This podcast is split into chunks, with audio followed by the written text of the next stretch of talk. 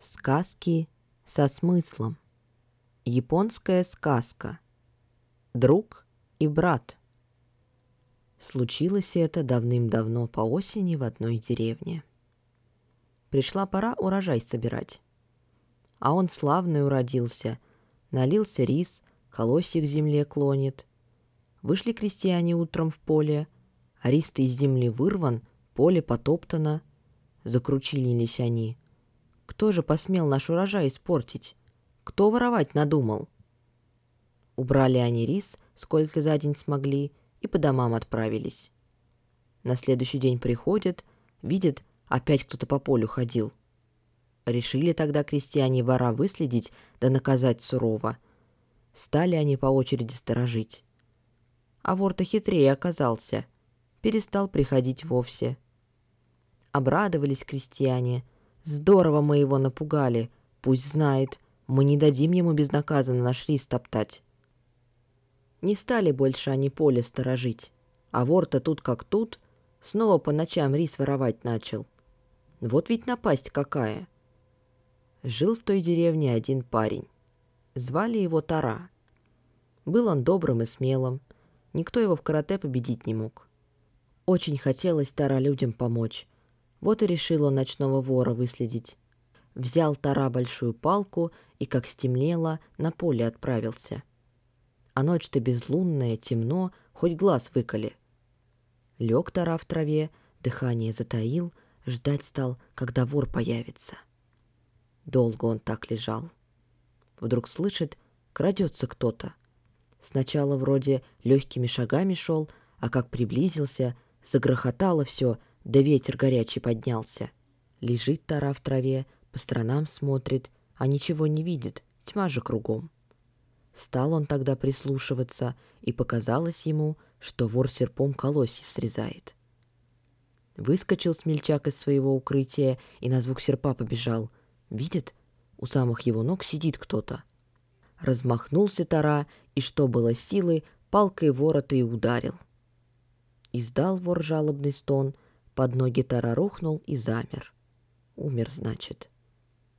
Испугался Тара, заплакал.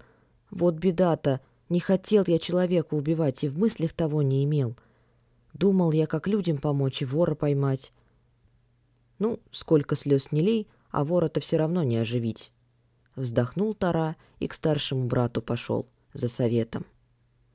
«Помоги мне, брат», — стал просить Тара. Подтверди перед людьми, что не замышлял я страшное убийство. «Ах ты негодный!» — закричал на него старший брат. «Сам в петлю лезешь, да и меня за собой тянешь. Ты бы раньше ко мне за советом пришел, когда вора убить надумал. Что же, по-твоему, вор не человек? Ты не просто вора убил, а человека. Значит, ты убийца и есть». Совсем растерялся Тара. «Неужели тебя меня совсем не жалко, старший брат?» — спрашивает. «Прошу тебя, засвидетельствуй, что все случайно вышло». «Засвидетельствовать?» — рассердился старший брат. «Да ты что, рехнулся? Тогда же все подумают, что я с тобой заодно. Убирайся прочь из моего дома. Нет у меня с убийцей ничего общего». Так и выгнал старший брат младшего. Идет Тара, слезы горькие льет. Нет мне теперь спасения, думает. Даже брат от меня отказался. Куда идти, не знаю. Хоть в болоте топись. Шел он так шел, пока не подошел к дому своего друга. Да и думает, позайду, попрощаюсь перед тем, как в болото брошусь. Отворил друг дверь, удивился. Что же это, Тара, по ночам гуляешь? Или случилось что? Рассказал ему Тара обо всем — и о том, как людям помочь хотел, и о том, как вора нечаянно убил. Только о старшем брате умолчал. Стыдно ведь. Да, задумался друг. Грустная история вышла. Но ты не печалься, я тебя в обиду не дам. Всем расскажу, что ты не хотел его смерти. Ну а если не поверят, скажу, что вместе мы с тобой ночью на том поле были. Вдвоем умирать не страшно. «Спасибо тебе на добром слове», — сказал Тара. «Только гибели твоей я не хочу. Сам за все отвечу, коль придется. Ладно, не кручинься, поживем — увидим. Стал подбадривать его друг и предложил. «Давай лучше на поле сходим и на вора поглядим, а то ведь ты и не знаешь, кого убил. Да и не гоже ему посреди поля лежать. Похоронить его надо». «И то правда», — согласился Тара. «Пойдем». А тут и светать стало. Пришли Тара с другом на поле, видят, чернеет что-то среди колосьев. Подошли поближе, да так на месте и застыли — не человек перед ними лежит, а большой болотный угорь. Давно за ним крестьяне охотились. Был тот угорь хозяином окрестных болот и много хлопот людям доставлял. «Вот тебе и вор», — засмеялся друг. «Ты, значит, дважды людям помог.